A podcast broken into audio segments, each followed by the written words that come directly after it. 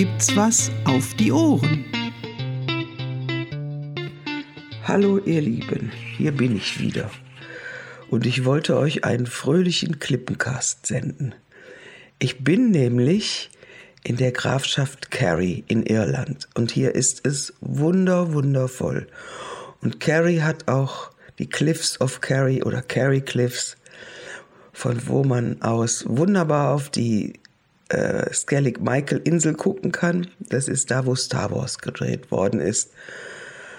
Und wo es viele Mönche gab früher, die die Wikinger immer platt gemacht haben. Und dann sind die Mönche da weggezogen. Also, das hat hier alles eine sehr bewegende Geschichte.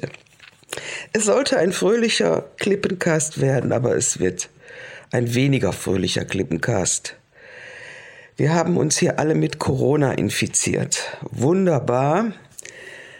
Die äh, Symptome sind ertragbar.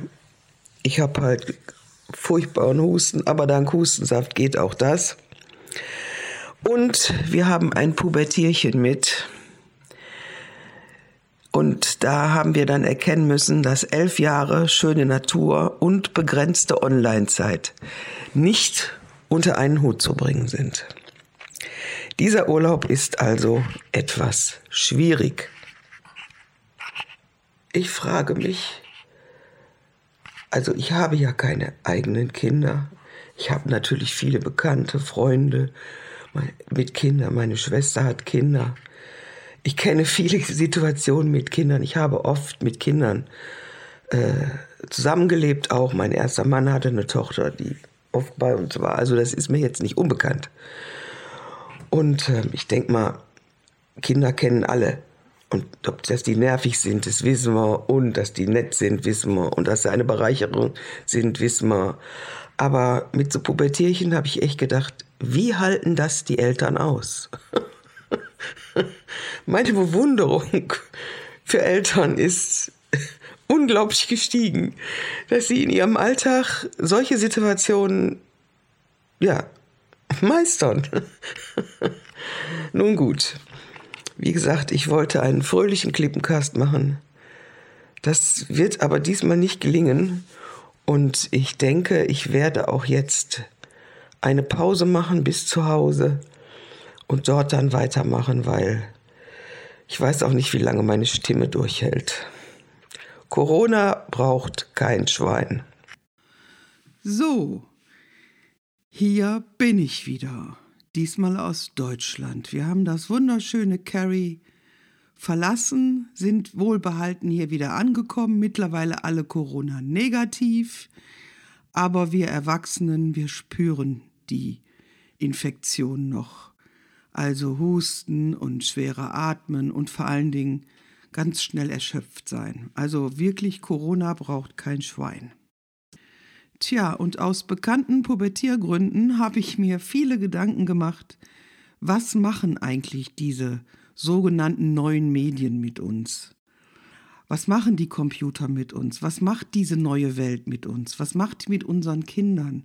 Warum ist es vielen nicht möglich, das Handy außer Hand zu legen? Wobei mir natürlich klar ist, dass es sich dabei nicht um ein Handy handelt. Ein Handy ist ein Telefon. Und ähm, das, was unsere Kinder nicht aus der Hand legen können und auch viele Erwachsene nicht, sind die Smartphones. Das ist halt ein Telefon, ein Mobiltelefon, was gleichzeitig auch ein Computer ist. Das war ja auch das Problem, was wir im Urlaub hatten, dass dieses Smartphone, also dieser winzige Computer mit dem Zugang zum, zu, äh, zum Internet, der ständige Begleiter war. Es wurde nicht aus der Hand gelegt, beim Essen mussten wir darum kämpfen, beziehungsweise sind dann auch tatsächlich autoritär aufgetreten. Das Ding wird jetzt ausgeschaltet. Also das ist wirklich dann, das nimmt so einen Raum ein und so eine Bedeutung, die mich erschreckt hat. Und dazu wollte ich halt viel mehr wissen. Wie verbinden wir Menschen uns mit diesen technischen Dingen? Wie integrieren wir die in unser Leben? Wie verändert sich unser Leben dadurch? Was machen wir mit unseren Kindern, wenn wir nicht richtig aufpassen und hinhören, sondern denen das vielleicht sogar vorleben? Wie oft sehe ich junge Väter und Mütter einen Kinderwagen durch die Gegend schieben und die gucken nur auf ihr Handy und haben gar keinen Kontakt mehr zum Kind. Was macht das mit unserer Welt? Dann war ich natürlich bei Dr. Google, hab den gefragt. So kam ich dann zu dem Thema Roboter. So kam ich auf die Seite von Boston Dynamics. Ich weiß nicht, wer von euch das kennt. Ich kannte das nicht. Ich habe das mal gehört, Boston Dynamics. Die sind von Google aufgekauft worden und gehören heute wieder einer anderen Firma. Ist auch egal. Die haben anfangs fürs Militär geforscht, das weiß ich noch. Jedenfalls entwerfen die Roboter. Richtig echte Roboter. Die haben auch so eine menschliche Form, also Beine, Arme, die können die Gelenke bewegen. Die sehen jetzt nicht aus wie Menschen, die sehen aus wirklich wie Maschinen, aber körperähnlich. Und in dem Filmchen kann man sehen, wie die tanzen miteinander. Aber so richtig, so richtig, ähm, richtig, ja, richtig tanzen. Dann kommt der nächste Roboter dazu, der sieht aus wie ein Hund, also der hat diese die, die, vier Beine und langen Hals. Der ist hier in Deutschland, wird er auch eingesetzt. Der kontrolliert äh, Hohlräume in Brücken. Das ist wirklich sehr interessant. Und dann gibt es einen Roboter, der fährt auf zwei Rädern. Der ist ziemlich groß, hat hinten so ein Gewicht dran zum Austarieren. Der kann über mehrere Ebenen fahren. Also ein Rad kann unten fahren, das andere Rad zwei Meter höher. Der kann springen, der kann Kartons sortieren. Das, da habe ich direkt an Amazon gedacht, wie ich das gesehen habe. Das ist der zukünftige Mitarbeiter von Amazon. Der verlangt auch keinen Mindestlohn, der fährt immer. Man muss sich diese Dinger nur kaufen und dann machen die das. Die können Lastwagen beladen in Windeseile ausladen, einsortieren, die können, wie gesagt, über mehrere Ebenen fahren. Das ist wirklich unglaublich, was die Teile können. Unter dem Film stand auch ein Kommentar, wenn die so gut tanzen können, wie gut können sie dann schießen? Ja, das ist natürlich die Gefahr. Die Frage ist, was wird mit unserer Welt? Was wird mit uns? Das wiederum hat mich dazu geführt, dass ich mir Gedanken gemacht habe über Cyborgs, diese Mischwesen aus biologischem Organismus und Maschine, also Menschen, deren Körper dauerhaft durch äh, Bauteile ergänzt worden ist. Bekannt geworden sind die ja in dem Film Star Trek oder in der Serie Star Trek, da gab es ja diese Cyborgs, die da im Kollektiv zusammengeschlossen waren. Das waren die Bösen. Tja, und im Laufe meiner ganzen Googelei kam ich dann auf den Film Ghost in the Shell. Ich weiß nicht, wer ihn von euch kennt. Ich kannte ihn nicht. Der Film spielt im Jahr 2029 und da sind viele Menschen Cyborgs, aber anders wie in Star Trek leben die nicht im Kollektiv, sondern da geht es darum, dass Körper und Maschine ja zusammengemagelt werden. Die werden teilweise durch künstliche Implantate ersetzt und sogar das Gehirn äh, lässt sich bis auf wenige Zeilen durch ein sogenanntes Cyberbrain ersetzen. Das ist in einer Biokapsel verpackt, die heißt Shell. Und in dieser Biokapsel stecken, die Men stecken ein paar menschliche Gehirnkapseln, äh, Gehirnzellen und das ist der Geist. So, und deswegen heißt dieser Film Ghost in the Shell. Ursprünglich war das ein japanisches Manga. Das habe ich jetzt auch gelernt. Ein Manga ist der japanische Begriff für ein Comic. Aus diesem Comic ist ein sogenanntes Anime entstanden, der japanische Begriff für Zeichentrickfilm. Und dieses Anime, 1995 entstanden, besteht darauf, dass wir aufgrund unserer Erinnerungen zu Individuen werden. Also, so wie ich das verstanden habe, das ganze Gekapsele, ob nun äh, technische Dinge oder menschliche Zellen, gibt nur dann einen Sinn, wenn wir mit unseren Erinnerungen leben können. In dem Film mit der Scarlett Johansson wird das Ganze aber uminterpretiert. Das ist auch die Kritik an dem Film. Ich wusste das alles gar nicht. Und wer, wer diese Mangas bzw. dieses Anime nicht kennt und sich damit nicht auseinandergesetzt hat, der wird es auch gar nicht wissen. Ich bin ja durch dieses Anime überhaupt erstmal auf den Film gekommen, den ich mir dann angeschaut habe abends bei Netflix.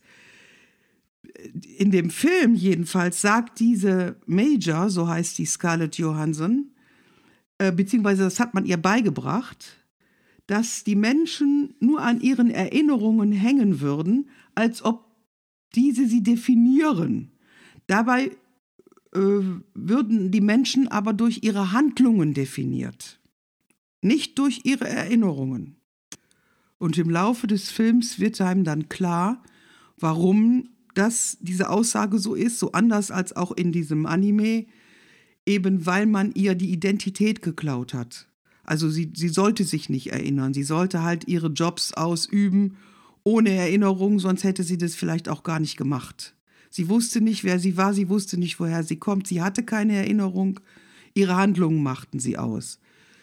So, den interessanten Film habe ich mir angeschaut. Ich habe unglaublich viel gegoogelt. Ich habe Boston Dynamics kennengelernt, die tanzenden Roboter. Und dann brachte mich das alles, der Film, den fand ich übrigens sehr gut, brachte mich das alles zu der Frage zurück, was macht das mit uns? Also jetzt, äh, ich denke jetzt ja gar nicht mal mehr daran, dass wir eine, ein Ghost in the Shell sind, sondern das mag vielleicht kommen, vielleicht nicht, keine Ahnung. Ich weiß nicht, wohin sich unsere Welt entwickelt. Aber was macht das mit uns? Was, was passiert da mit diesen Medien? Und warum passiert das? Warum ist das für mein, meine Gefühle im Augenblick so unkontrolliert? Also so regelfrei. Und die Regelungen, die es gibt, die beziehen sich auf die Sicherheit. Also im Auto darf man nicht das Handy in der Hand halten und drauf gucken und solche Sachen. Aber wie wir das Handy benutzen, beziehungsweise das Smartphone, in der Schule, beim Essen, Eltern gucken ihre Kinder nicht mehr an, während sie sie mit dem Kinderwagen durch die Gegend schieben. Da gibt es gar keine Regelungen. Also auch keine sozialen Regelungen. Klar, man findet das nicht gut, aber es gibt halt keine Regeln. So wie eine Ampel. Bei Rot muss man halten und ähm, beim grünen Pfeil darf man fahren. So, das, da habe ich drüber nachgedacht. Was, was passiert da mit uns, mit unserer Welt oder mit unserem Zusammenleben auch? Also einen gemeinsamen Urlaub mit dem Enkelkind wird es nicht mehr geben. Zumindest in, der nah in, in, in nächster Zukunft nicht und auch mit Handy nicht. Weil das ist, das ist nicht lebbar. Das ist wirklich nicht lebbar. Und was passiert mit uns, wenn wir alles möglich machen? Also was, was hat das zu bedeuten, wenn wirklich alles möglich sein kann? Wo landen wir dann? Ich finde das sehr beängstigende Gedanken. Und ich denke, alles, was möglich ist, wird auch gemacht werden. Ich möchte nicht wissen, was schon alles geforscht wird. Ich möchte es wirklich nie wissen. Tja, diese Fragen sind in meinem Kopf entstanden, haben mich ziemlich ratlos gemacht und ich gebe ehrlich zu, sie haben mich auch ratlos zurückgelassen, weil ich gar nicht weiß, wie gehe ich damit um? Also ich selber habe mit dem Handy und mit dem Smartphone, ich sage immer Handy, seht mir das nach.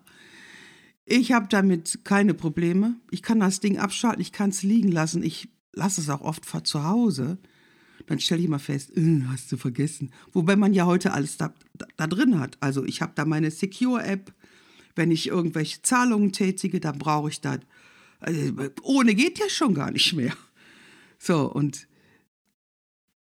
ja, was macht das mit unserem Leben? Was macht das mit dem Leben unserer Kinder?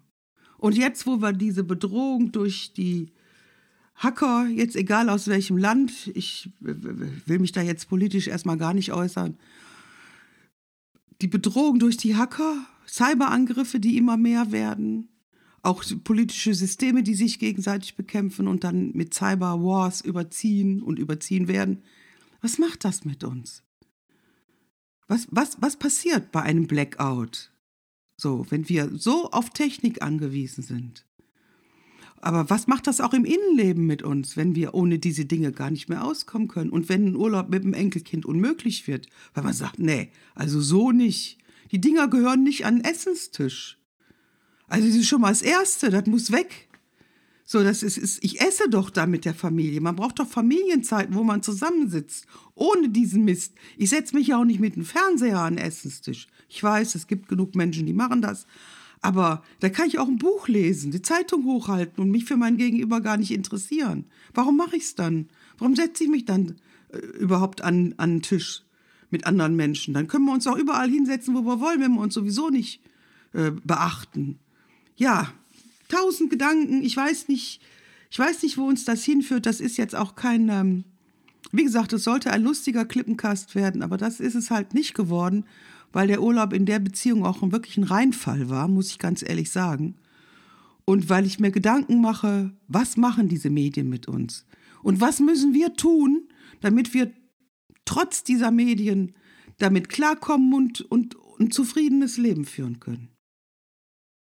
Ich habe da erstmal ja keine umfassende Antwort, außer dass ich sage, in meinem Umfeld nicht. Wenn bei, wer bei mir am Tisch sitzt, das Ding muss weg. Also das dass wenn, wenn was wichtig ist, wenn man Bereitschaft hat, klar. Es kann, auch, auch ein Telefon kann klingeln während des Essens dann kann man ja aufstehen und dran gehen. Das ist gar keine Frage. Aber diese, diese, das automatische Integrieren in jede Handlung, das finde ich echt ein bisschen viel. Ja, wie geht ihr damit um? Habt ihr auch schon so Erfahrungen gemacht, dass ihr sagt, mit diesem Enkelkind fahren wir nicht mehr in Urlaub? Und was macht ihr, wenn euer Gegenüber die Aufmerksamkeit nicht mehr auf euch lenkt und ihr ihn gar nicht mehr interessiert, sondern derjenige sich nur noch für sein Handy interessiert. Was dann? Damit lasse ich euch jetzt alleine. Wir haben uns überlegt, wir fahren übernächstes Jahr nochmal nach Irland, so Gott will und es uns dann allen noch gut geht. Dann mache ich vielleicht einen fröhlichen Klippencast. Dann sind wir aber wieder zwei Jahre weiter was Handy anbelangt und Smartphone und Computer und Roboter und was weiß ich nicht alles.